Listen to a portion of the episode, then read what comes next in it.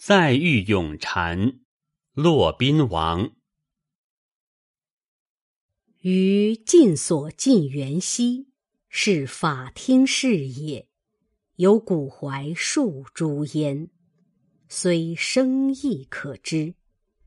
同殷仲文之古树，而听诵思在，及周少伯之甘棠，每至夕照低阴，秋蝉疏隐，发声幽兮，有妾常闻。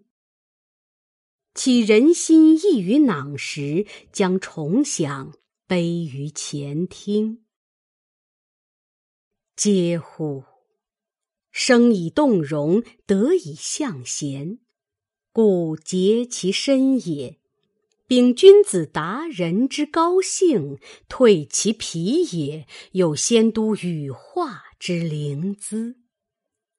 后时而来，顺阴阳之术，应节为变，审藏用之机。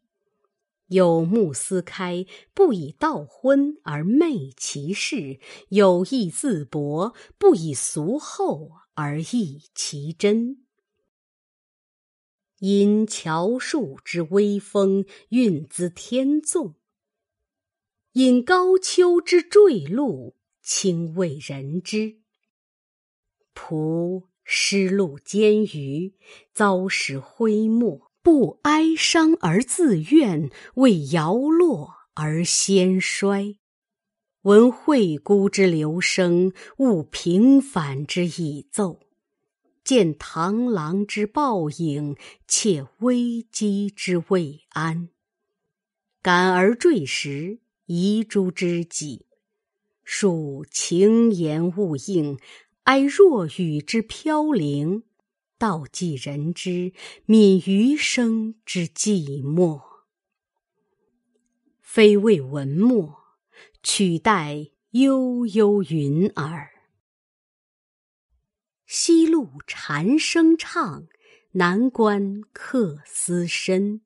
不堪悬鬓影，来对白头吟。